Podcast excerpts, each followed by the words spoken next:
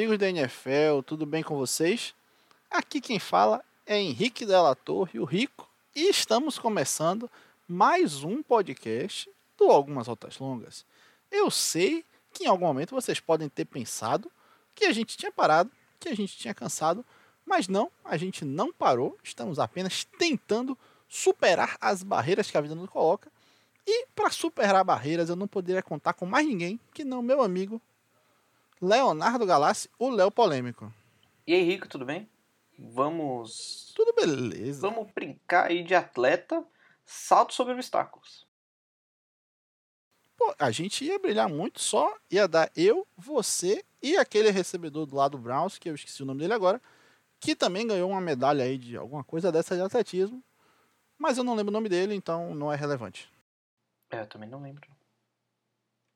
Mas vamos falar da NFL, né? Antes de falar da NFL, na verdade, eu queria de novo, né, trazer aqui um esclarecimento, né, uma, um pedido de desculpas aí pro nosso ouvinte, pro, pra a galera que acompanha aqui o nosso podcast, que mais uma vez, né, tivemos uma semana extremamente atribulada aí.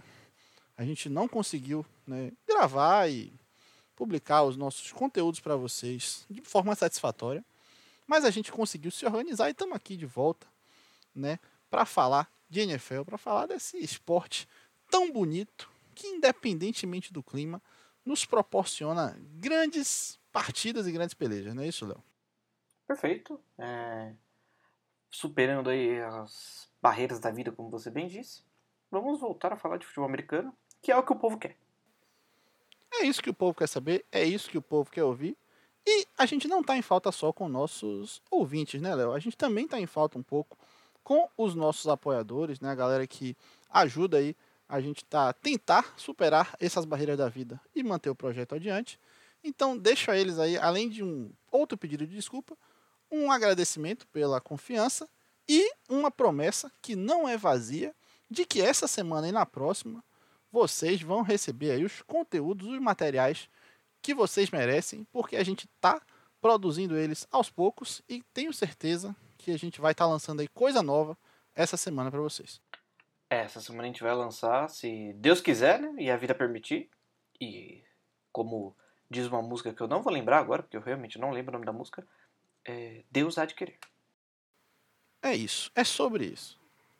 É, eu espero que ele esteja ouvindo também o podcast, né? Porque senão a gente fica aí como combinado vazio. Mas enfim, Léo, vamos dar seguimento ao nosso podcast, falar aí de alguns jogos que aconteceram nessa semana 13. E a semana 13 ela teve uma coisa muito bela, que foi o Green Bay Packers não jogou, então eu não te passei de um tipo de nervoso aí nesse sentido.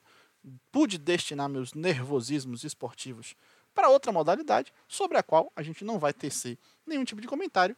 E aí, voltando para a NFL, eu pergunto a você, Léo, de qual jogo você quer começar falando dos que aconteceram nessa semana 13? É, eu acho que hoje, né, como como eu deveria fazer sempre. Hoje eu vou seguir a pauta e vou querer começar pelo começo. Chiefs e Broncos, que tal? Chiefs e Broncos foi uma boa partida na medida do possível, mas não tão boa assim, mas eu topo. Vamos começar sobre Chiefs e Broncos, né, que foi o Sunday Night Football aí dessa semana. Eu questiono um pouco essa escolha, né, porque a gente sabe que o Denver Broncos é um time bem esquisito, para não dizer o contrário. O Kansas City é Mequetrefe, né? meio, meio ruim, na verdade, sendo bem honesto. E o Kansas City Chiefs é bom, mas deveria ser melhor. Então são duas equipes que eu não entendi a escolha do, do, do Sunday Night, mas a gente tem coisa para falar. Né? E eu queria saber logo de você, Léo, qual é o seu primeiro take sobre esse jogo aí? Eu queria falar um pouquinho do querido Ted Bridgewater, né? Que é um quarterback que eu gostava na época de Minnesota. Aí teve aquela lesão horrenda. E depois virou um journeyman, né? Passando aí por alguns times. E agora parece que ele se estabilizou aí na, na equipe do Denver. Que ele, esse ano ele estava jogando bem, né? Teve alguns jogos bem bacanas da, da, da pessoa dele, assim, jogando de uma maneira interessante. E ele é um cara que está com rating mais alto do que Patrick Mahomes. E, segundo o PFF, ele está com lances é, de perigo, né? lances cruciais, quase no mesmo número do Patrick Mahomes. É, isso aí é, é de fato muito intrigante, Léo. Eu acho que o, o Ted Bridgewater ele chegou num ponto da, da carreira dele, talvez. Né? A gente sabe que, que lesões aí atrapalharam o desenvolvimento desse jogador, que eu também gostava, né? Mas ele se tornou um quarterback esquisito, se é que a gente pode dizer assim, né? Ele, em alguns momentos, em algumas partidas, ele parece um game manager ali muito bacana, controla bem a bola, né? Lança bem, sabe a hora de fazer as progressões. E no outro ele parece que desaprendeu tudo e faz qualquer tipo de passe. Então é, é meio estranho ver o Ted Bridgewater jogando. Eu, eu não sei o que esperar. Agora, aquela coisa, né? A gente olha para esse time do Broncos, a gente sabe que não é um time para estar tá ganhando agora. Eu, honestamente, né, vi esse, esse Sunday Night aí. Não sei como esse time tem seis vitórias. Na verdade, a gente sabe, né? Teve aquele começo de temporada ali, mamata contra quatro equipes muito fracas. Mas ainda assim, né? Tá com a campanha 6-6 ali. Então, isso pode ser algum sinal de que tem alguma coisa nesse elenco. E eu acho que é isso que a gente tem que olhar nesse caso do Denver Broncos. Né? A gente teve uma partida excelente, por exemplo, do running back calouro, o Javonte Williams. Né? Ele teve 23 carregadas para mais de 100 jardas, recebeu 6 passes para mais de 75 jardas. Então, assim, foi uma partida muito sólida de fato do running back calouro. E eu espero que isso signifique que o, o Vic Fangio aí, ó, definitivamente desista de colocar o Melvin Gordon para jogar. Não existe em 2021 você está colocando o Melvin Gordon como grande running back da sua equipe, porque ele não é mais esse cara. Então, eu fiquei feliz pela partida do Javonte Williams, né? O Bradley Chubb, todo mundo sabe que é um cara muito bom, eu gosto muito dele também.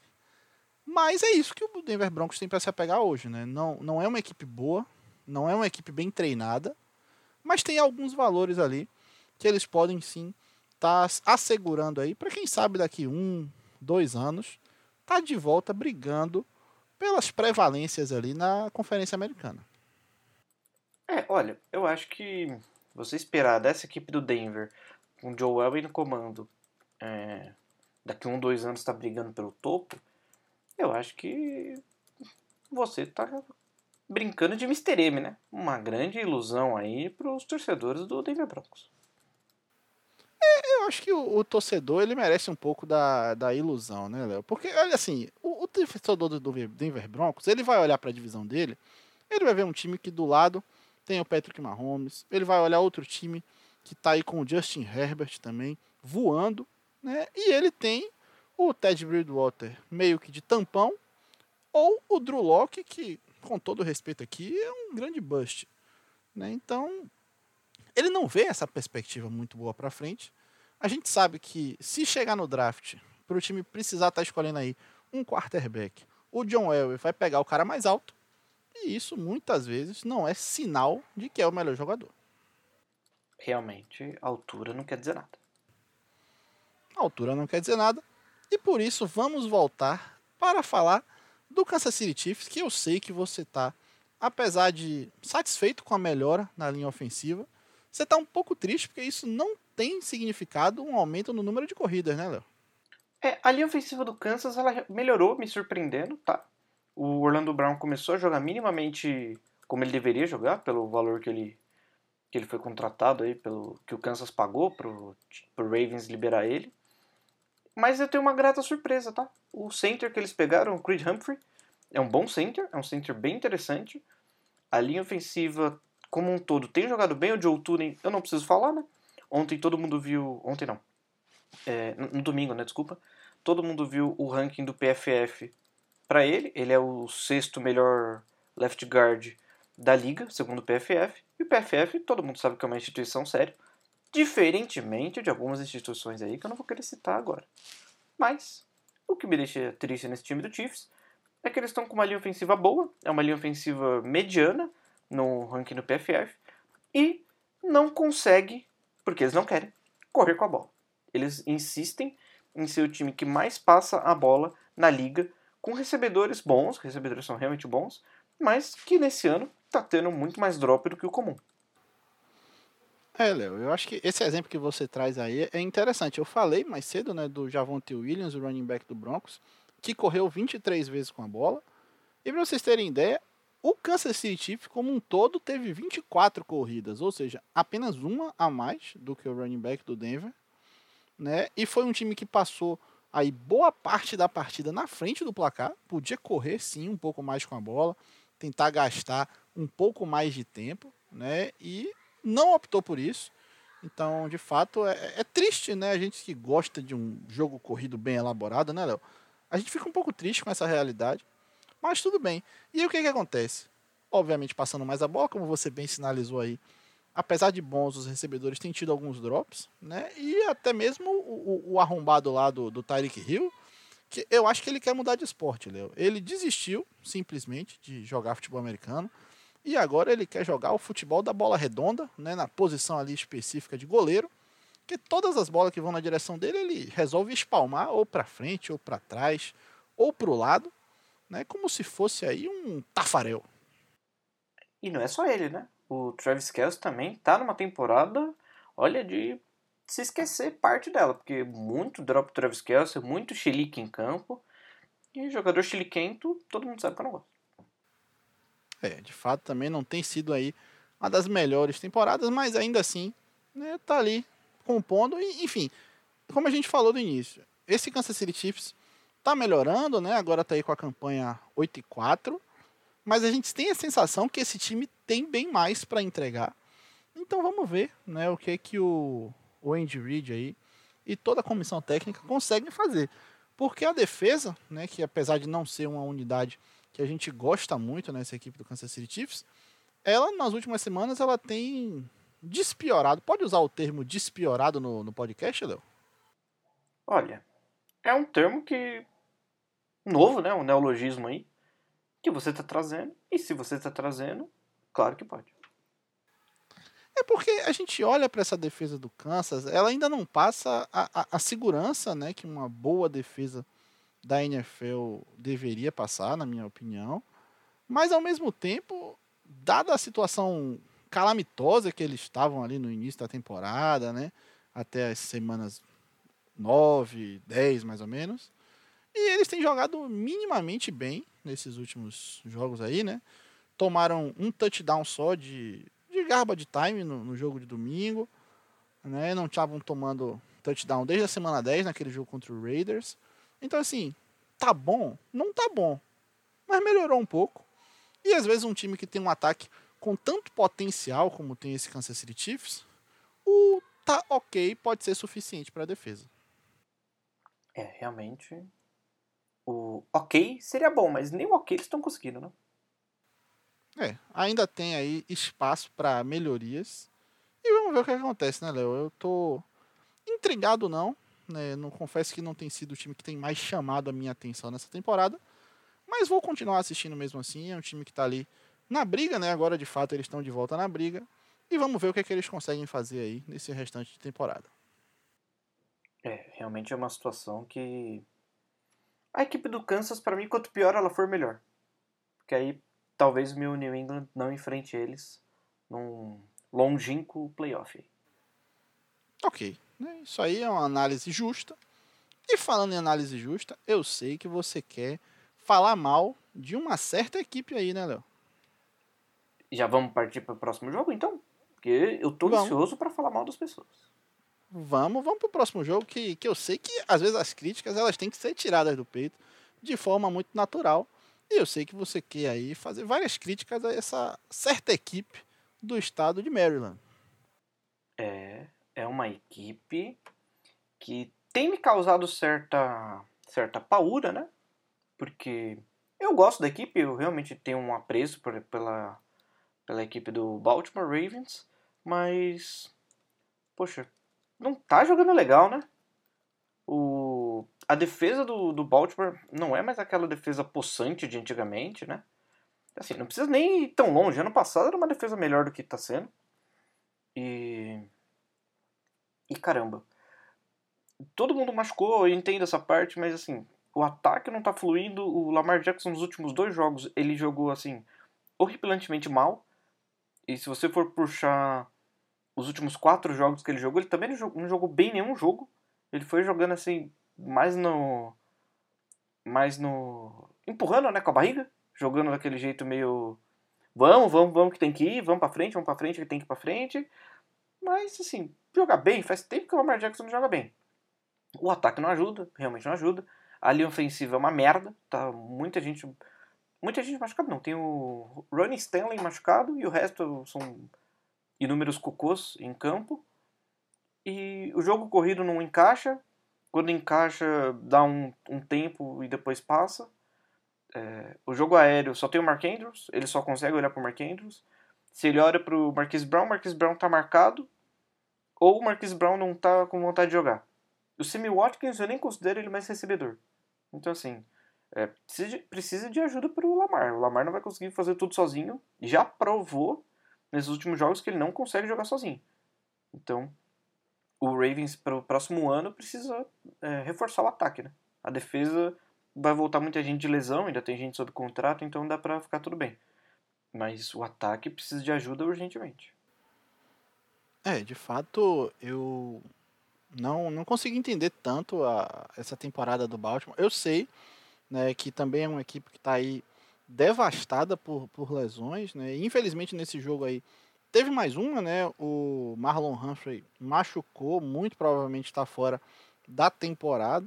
Né? Então isso aí é, é, é preocupante para a equipe do Baltimore, que está com a campanha ali bacana ainda mas vê ameaçado aí o futuro, né? Porque de fato é lesão atrás de lesão, não tá jogando com, com tanta consistência assim, né? Tudo bem, a lesão tem impacto nesse lado, mas mesmo assim os caras que estão jogando poderiam estar tá contribuindo um pouco mais, né? Como você mesmo disse aí, o, o Mark Andrews podia estar tá jogando melhor, o próprio Lamar podia estar tá jogando melhor. Mas assim, é uma equipe que eu vejo alguns valores bacanas, mas eu tô preocupado. E agora, sim, com todo respeito, né, sem o Marlon Humphrey, eu não duvido dessa se tornar uma das cinco piores secundárias da NFL. E isso aí é sempre um perigo, né? Você não gostaria de ter nenhuma das unidades defensivas ou ofensivas, ou mesmo de time de especialista, no, no grupo dos cinco piores da liga, em nenhum lugar, né? Mas enfim, eu acho que eles vão ter que conviver com isso aí, se quiserem ainda tentar chegar na pós-temporada e ter algum tipo de, de avanço. Mas, por outro lado, né, tinha um adversário aí de divisão, o Pittsburgh Steelers, que não tinha nada a ver com isso.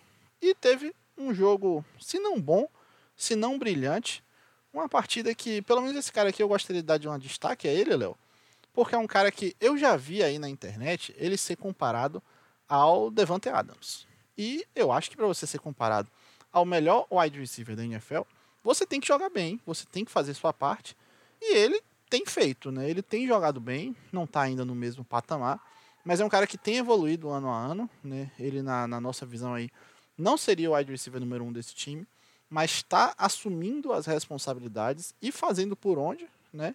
Que é o Deontay Johnson. Teve aí oito recepções em 11 alvos, né? Mais de 100 jardas de recepção e dois touchdowns. Então, assim, uma partida bem sólida desse recebedor. Eu, eu vou confessar, Léo, que apesar de ter um quarterback porco e nojento, eu tenho gostado das partidas do Deontay Johnson. E eu fico imaginando aí, num ano que vem, eventualmente, com um quarterback de verdade, o quão bem esse rapaz pode conseguir jogar. É, ele realmente é bom, assim, mas para ser considerado perto do Devante Adams, ele precisa comer um pouco mais de arroz e feijão ainda, né? Porque o Devante Adams é um dos grandes wide receivers da liga, assim, para mim ele é top 3, com certeza. Mas comparar com o Devante Adams é muita coisa, né? Ainda mais quando você tem um cocô lançando a bola para você. Não só como pessoa, mas como, como quarterback, ele também tá um cocô. É por aí, é por aí. Mas existe a esperança lá, né, na torcida do Pittsburgh, que aparentemente algumas declarações do, do, do Big Ben indicam que ele de fato vai se aposentar depois dessa temporada. Então pode haver aí algum tipo de esperança né, para o torcedor da equipe do Pittsburgh Steelers. Mas eu queria voltar agora, Léo, para uma questão que é uma decisão muito pontual. Né? No momento eu fiquei bem, bem crítico dessa escolha, né? E acabou não dando certo, mas enfim, circunstâncias da partida. E depois eu fui procurar saber o que, que tinha acontecido de fato. E foi muito por conta da lesão do Marlon Humphrey, né? Estavam praticamente ali sem jogador de secundária para o final do jogo. Que foi a decisão do Baltimore Ravens, né? Após anotar aquele touchdownzinho ali no final do jogo, optar por ir para uma conversão de dois pontos, né, para tentar garantir a partida, ao invés de chutar o extra point e levar o jogo para a prorrogação. E eu queria saber como foi que você enxergou aí essa decisão de John Harbaugh ali no, no final do jogo. Cara, eu vou falar bem real, assim, eu fiquei bem incomodado, eu fiquei bem puto, assim. É, falei, meu Deus, o que que esses, que que esses caras estão pensando, assim? Porque, para mim, aquilo é uma decisão burra. É uma decisão, assim, que não tem motivo nenhum para você tomar aquela decisão. É, você ficar a partida inteira correndo atrás, correndo atrás, correndo atrás. Quando você chega para empatar, para dar um respiro e chegar no, no overtime ali, para você conseguir disputar e tentar ganhar o jogo, você tentar ganhar o jogo com um ataque que não tá fluindo, um ataque que tá todo capenga, assim, o Lamar Jackson não ia conseguir sair para correr com a bola. Todo mundo viu que ele não ia conseguir sair ali. O Pittsburgh ia fazer de tudo para manter ele dentro do pocket ou, saque, ou taclear ele antes dele conseguir passar da linha de scrimmage para correr. E você lança a bola pro Mark Andrews com o TJ Watt chegando na sua boca ali. Pô, chuta a bola. Ah, mas aí agora tem essa informação que você falou que eles não tinham jogador de secundária. Meu amigo, bota um técnico ali na secundária e tenta segurar o jogo, não me importa, entendeu? Bota um running back, bota até o Lamar na secundária e tenta segurar o jogo para ou tenta contar com a sorte e ganhar a moedinha lá para você é, começar com a bola. Mas você não faz uma pataquada daquela, ainda mais contra um rival de divisão com um monte de coisa na, na linha, assim. Você podia estar posicionado melhor na IFC, é, você podia ganhar no rival de divisão, sabe? E afundar ele para ele não te bater depois. Com, com, tanta coisa na linha ali, o cara faz uma pataquada dessa. Eu fiquei bem incomodado. É, eu, eu concordo com você, Léo. E eu não quis nem falar com você desse assunto antes, porque eu queria, né, aqui no, no podcast, a sua opinião espontânea mesmo. Então eu nem mencionei esse assunto com você previamente para poder saber, mas fiquei aí feliz com a nossa concordância. E, obviamente, não é triste, mas fiquei aí indicativo de que estamos na mesma página, que aparentemente não é a mesma página que o John Harbaugh está. Mas é isso, né? Foi, foi basicamente isso aí que a gente percebeu desse jogo. Não sei se tem mais alguma coisa que você queira falar. Mas eu acho que, para mim, eu, eu tô fechado aí com esse jogo e a gente pode passar pro próximo. É, a única coisa que eu queria falar é que tá liberado xingar o Ravens o resto do ano, tá? Porque eu vou ficar xingando até acabar a temporada. Por conta desse extra point que eles vão chutar. E liberou, liberou então o, o, xingamento, xingamento respeitoso, né? Que é uma modalidade aí que a gente está tentando trazer para a realidade esportiva do, do todos os esportes. Né? E aí eu vou perguntar, Léo, para qual jogo você quer ir agora? Né? Vou deixar você escolher aí com toda tranquilidade, que eu sei que você tem a capacidade para isso. É, eu gostaria de deixar o melhor para o final. Então, como o melhor sempre é o New England, menos no ano passado, né? O ano passado o New England não foi um belo time. É, vamos falar de Tampa? Vamos falar de Tampa, e eu sei que nossos ouvintes aí, né, temos alguns ouvintes mais jovens, os ouvintes aí na quinta série, que se perguntaram nesse exato momento que Tampa, e é exatamente essa Tampa, meus amigos, a Tampa Bay Buccaneers, né, que teve uma partida de divisão também contra o Atlanta Falcons. Eu confesso para você, Léo, que essa partida não me cativou tanto, né? Eu acho que a gente veio aqui para falar mais pontualmente de alguns jogadores específicos, mas enquanto partida de uma forma geral, ela não foi cativante. É, realmente não foi, foi uma partida bem bem sem graça assim, né?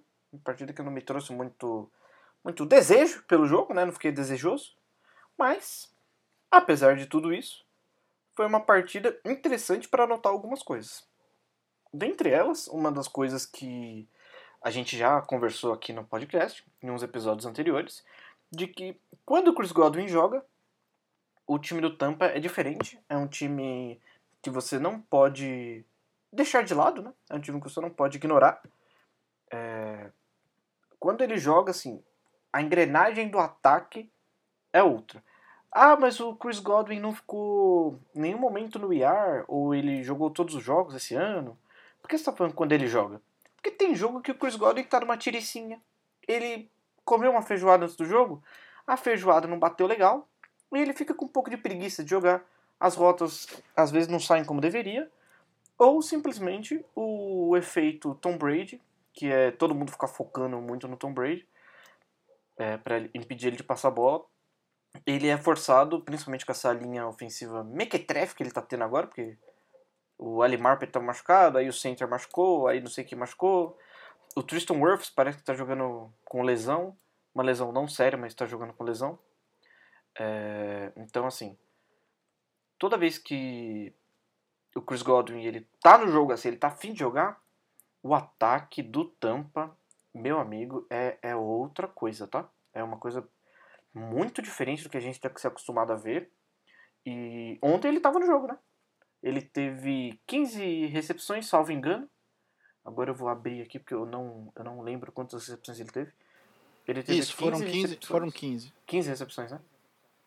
É, foram 15 recepções Exato. total, acho que dois touchdowns e mais de 100 jardas.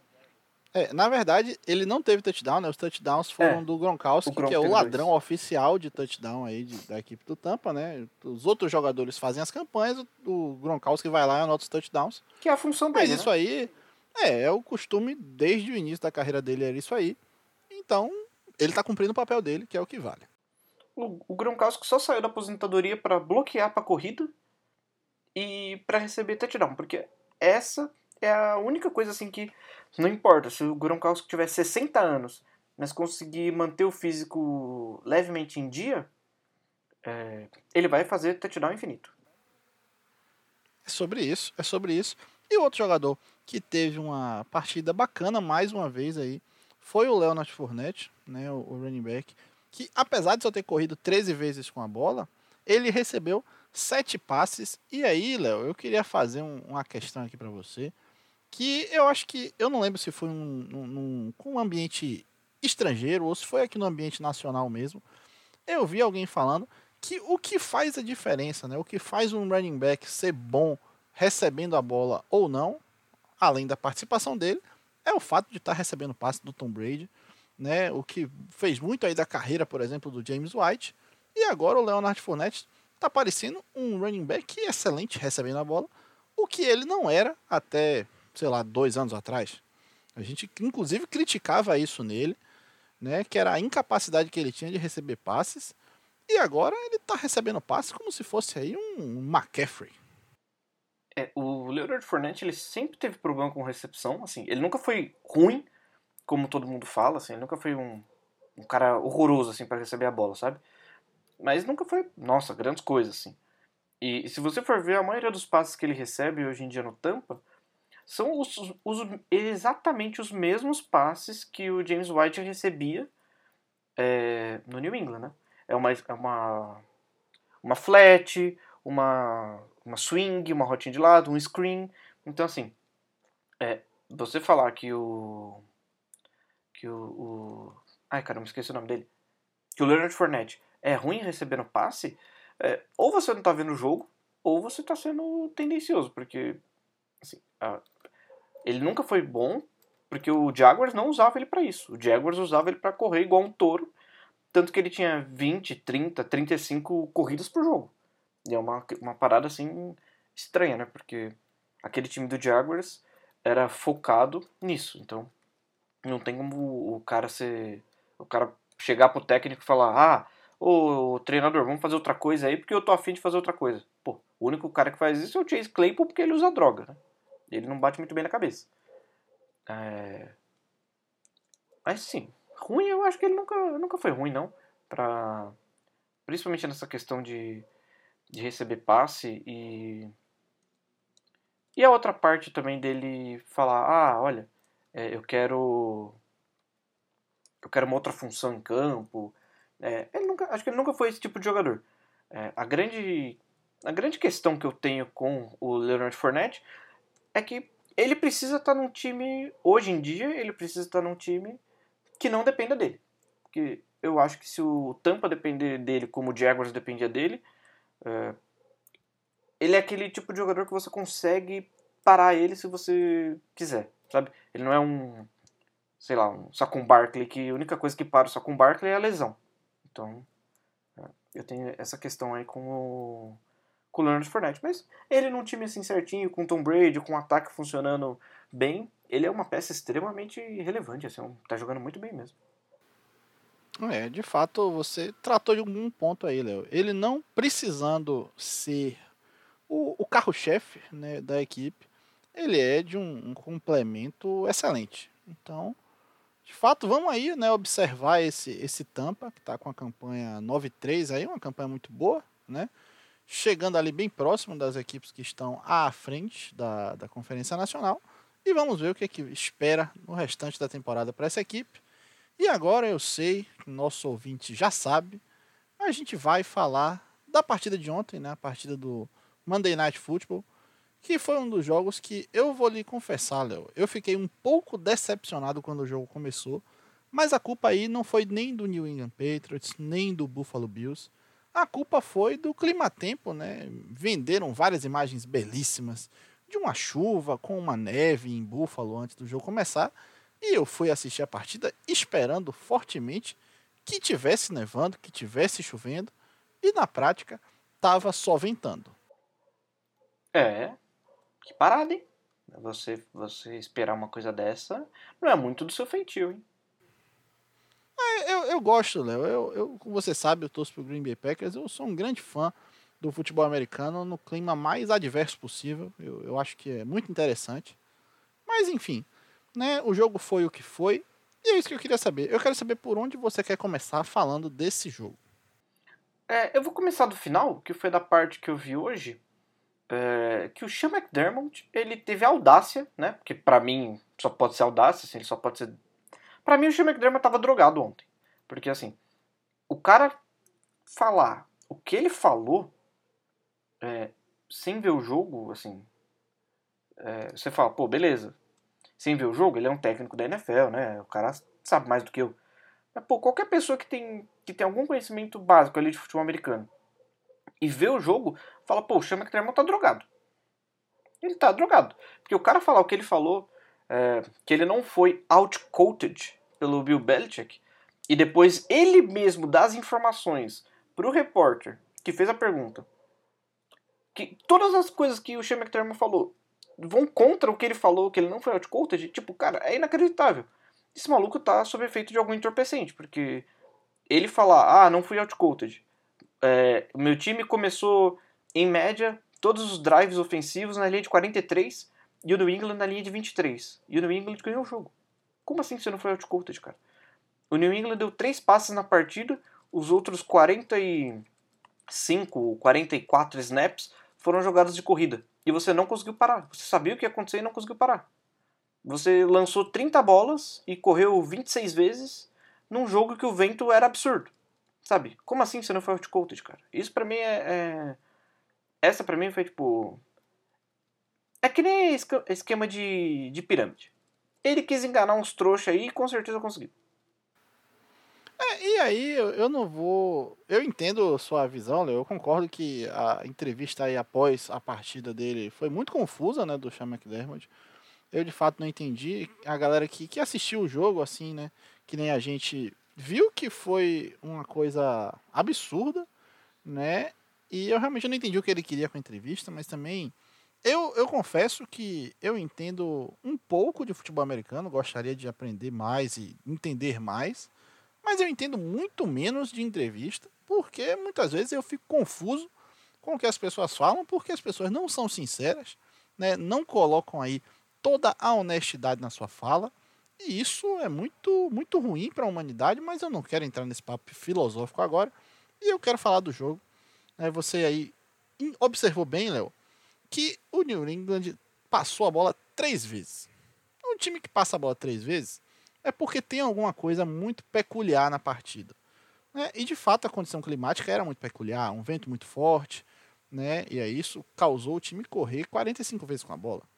Mas aí eu parto de outro princípio, que é, se você está vendo que o time está só correndo, se você está vendo que o time não vai passar a bola, por que você não consegue marcar aquela corrida? E isso, assim, para um torcedor de Buffalo, né, que não é o meu caso, não é no seu caso, a gente fica preocupado aí com a saúde dessas pessoas. Porque todo mundo viu que ia correr, todo mundo sabia que era uma corrida e os caras não conseguiam parar a jogada, pô. Era impressionante o quão incapaz foi a defesa do Buffalo Bills de parar as jogadas de corrida do New England Patriots ontem, né? Tem um lance assim que é muito emblemático, é uma jogada que Eventualmente, Léo, eu até sugiro que ela vire uma análise de vídeo nossa aí, né? Aquele vídeo que a gente faz para os apoiadores, que foi o touchdown. O touchdown do Damian Harris é, é um, um, sistema de bloqueio muito bacana. Eu já vi essa jogada algumas vezes, inclusive naquela câmera Alt 22. E é de fato uma coisa belíssima. Mas assim, uma jogada, duas jogadas, sem corridas que você com um sistema bacana de bloqueios você consegue de fato desenvolver. Agora 45, você não conseguir parar direito, é porque sua defesa está fazendo algum tipo de besteira. É, uma coisa que eu que eu tava pensando assim durante o jogo, que eu, eu, na hora que começou, acho que o segundo quarto, ou tava no, no indo pro intervalo, alguma coisa assim, eu mandei uma mensagem no nosso querido grupo falando que o New England tava só o Smash Mouth hoje que eu já tava vendo que o New England não ia passar a bola. E, pô, se eu conseguir ver isso a mais de 8 mil quilômetros de distância, o Sean McDermott, que estava a 20 metros de distância, podia ter visto. Mas aí que entra uma questão que eu pensei depois. Eu falei, pô, eu vi isso, o Sean McDermott devia ter visto. Tá, beleza. Qual foi a coisa que eu não vi, que ele viu, que fez a fez ele manter o plano de jogo? Será que o Mac Jones seria capaz de lançar a bola? Eu acho que o Mac Jones seria capaz de lançar a bola contra o vento, não de uma maneira magnífica, né? Mas acho que ele seria capaz de lançar a bola assim contra o vento. A questão que mais me deixou incomodado foi ele não ajustar a defesa em nenhum momento, sabendo o que ia acontecer. Aí eu falei, pô, ele não quer perder pro Mac Jones de jeito nenhum. Ele prefere perder com as convicções dele do que ajustar o jogo para tentar ganhar o jogo. E foi o que aconteceu. Ele perdeu o jogo com as convicções dele. Ele perdeu o jogo como? Lançando a bola. É, isso aí realmente foi muito esquisito, né? Eu não confesso que não entendi, mas eu fiquei inclusive ontem, Léo, além do nosso grupo, né, em alguns outros grupos que eu tô, grupo de fantasy, grupo, grupo dos amigos mesmo da galera que acompanha aí nossa querida NFL. E eu fiquei, né, obviamente, por questão de, de eu não sei se é pirraça a palavra, eu não sei se é chatice de minha parte, né? A galera sabe que assim, eu dou o devido valor, mas eu não sou o maior fã de Mac Jones da face da terra. Né? E aí eu reitero, e a partida de ontem foi mais uma possibilidade de estar tá trazendo essa, essa questão aí, que é que ele de fato caiu no melhor cenário possível. E eu acredito, eu, Henrique, acredito que ele pode ganhar e ele vai acabar ganhando né, o calor ofensivo do ano, mas na minha visão ele não deveria porque eu acho que o Nadir Harris, né, o running back lá do Pittsburgh, é muito mais importante, muito mais preponderante para o ataque do que o Mac Jones tem sido para o New England Patriots. Isso não quer dizer que ele está jogando mal, isso não quer dizer que ele foi uma escolha ruim ou que nada disso. Ele foi uma ótima escolha para a equipe, está cumprindo muito bem, eu diria que até superando expectativas do que ele deveria.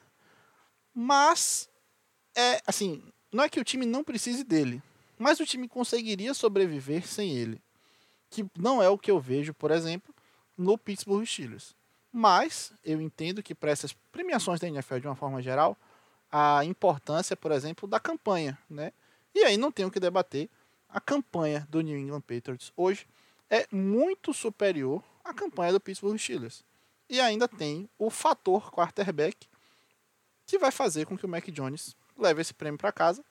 Mas eu fico não é triste, mas eu fico perplexo com o cara lançar a bola três vezes numa partida. Não precisou? Não precisou.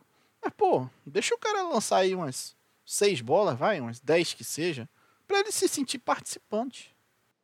É, eu vou ser bem honesto aqui. Eu acho que se fosse o Tom Brady no lugar do Mac Jones, não ia mudar muita coisa, tá? Eu acho que o Belichick ia falar, vamos ganhar o jogo e foda-se. Porque essa é a filosofia do, do Patriots, é ganhar. Assim, ah, vamos ganhar eu correndo. Eu concordo com você. Desculpa. Eu concordo com isso, sabe? É que, tipo assim, meu ponto não é pela perspectiva no New England, sabe? Tipo, eu acho que o New England tá certo, o Bill Belichick tá certo nessa. Ele tem que fazer o que está dentro da possibilidade, dentro da realidade dele, para estar tá ganhando as partidas. O objetivo, né, a função primária de uma equipe de futebol americano é ganhar jogos, né? Mas minha questão é com o Mac Jones quarterback, né, até que ponto ele é essencial para que esses jogos sejam ganhos, entendeu? Esse é o ponto que eu, que eu fico assim encucado. É. Olha, eu acho que ele tá fazendo mais coisa do que o quarterback antigo fez pela equipe do England. É, ele consegue alterar jogadas assim que o Ken Newton teve dificuldade para alterar e ele mesmo falou no vídeo dele depois que ele foi cortado, ele falou: "Eu tive dificuldade com o playbook", mas óbvio que eu tive, porque 31 30 times da NFL, ele usou, ele até usou o exemplo. Ele falou, eu sei que 30 times da NFL não usam o sistema que o New England usa, não usam o sistema do mesmo jeito que o New England usa. E o Mac Jones, é, é além dele ter conseguido se adaptar rápido ao sistema de não só de proteção, mas como de chamamento das jogadas, é, ele ele já chegou mais pronto por conta da relação com o Nick Saban, sabe? É, eu acho que o Nick Saban deve ter um sistema ofensivo em Alabama não tão diferente do que o New England tem no do que o Bill Belichick tem em New England, até porque o Nick Saban é da da árvore de treinadores do Bill Belichick, né? É, é, sobre, é por aí mais ou menos. Eu, eu entendo seu ponto e, e concordo. E é uma coisa que a gente tem percebido, né? Eu até falei isso e eu, hoje eu vejo que muito provavelmente eu errei feio, mas é isso que importa, porque as pessoas vão lembrar disso e aí vão ficar passando isso na minha cara depois. Né? A gente tem, ao contrário do que acontecia alguns anos atrás, cada vez mais quarterbacks saindo de Alabama e se firmando na NFL, né? Mesmo quarterbacks que não fizeram tanto sucesso assim em Alabama, como por exemplo o Jalen Hurts, hoje está aí a titular na NFL. O, o Tua, né, aparentemente está tendo cada vez mais segurança de jogo, né? Tá o Miami Dolphins aí numa sequência também muito interessante de vitórias, né? E o Mac Jones que caiu no, digamos assim, no cenário ideal para ele e tá, né, com uma campanha muito bacana também com o New England Patriots. Então fica aí na expectativa, né, do próximo quarterback que vai sair de Alabama, se ele vai ter também espaço na NFL ou se ele vai quebrar essa sequência aí de jogadores que estão dando certo até pelo menos a segunda página, né, Dal? É, Alabama é uma escola que não é famosa pelos quarterbacks, né? É isso, geralmente eles dão defensores aí para a NFL e muitos defensores, inclusive no jogo de ontem, né? Mais uma ótima atuação de um cara que a gente gostava desde o draft, né? E acabou saindo na segunda rodada, que foi o Christian Barmore, né? É, ele foi o que eu te falei, acho que em off, eu não lembro onde a gente estava conversando disso, que eu falei, esse cara ajeitou sozinho, ele sozinho, ajeitou a defesa do New England. Porque se não fosse ele, eu acho que o Matthew Judon não teria tanto sexo e nem o Jace Jackson teria tanta interceptação. É, um jogador assim absurdo, mas né, um cara realmente que, que tá fazendo aí valer a sua escolha de segunda rodada. Eu acho que é isso, né, Léo? São esses jogos que a gente queria tratar aí com nossos queridos ouvintes, nossos queridos amigos e amigas que ouvem aqui algumas outras longas. Eu não sei se tem mais alguma questão dessa rodada que você queria trazer. Não, uh, eu só queria mandar um abraço para os amigos e até o próximo episódio, né? Até o próximo episódio, mas eu queria antes da gente ir falar de um lance pontual que eu acho que você viu que de fato eu fiquei muito feliz, apesar de eu sempre lhe perturbar com relação a esse jogador, que foi aquele touchdown longo do George Kittle. Cara, aquele lance, eu, eu tô tentando até agora entender como é que ele não saiu do campo. Eu não consigo muitas vezes ficar em pé na minha própria casa, né? Que às vezes tem um corredor, às vezes na sala, aqui no meu quarto. Eu não consigo ficar em pé. E o George Kittle conseguiu ficar em pé num espaço de talvez 5 centímetros para sair pela sideline naquele touchdown de 48 jardas. Eu, eu, eu, fiquei assim. É o tipo de lance que, que eu vejo e eu fico, pô, que alegria que o atleta conseguiu fazer isso. Porque eu certamente não conseguiria fazer nada nem próximo. Não que eu tenha muita condição atlética de fazer praticamente nada que um jogador de NFL faz.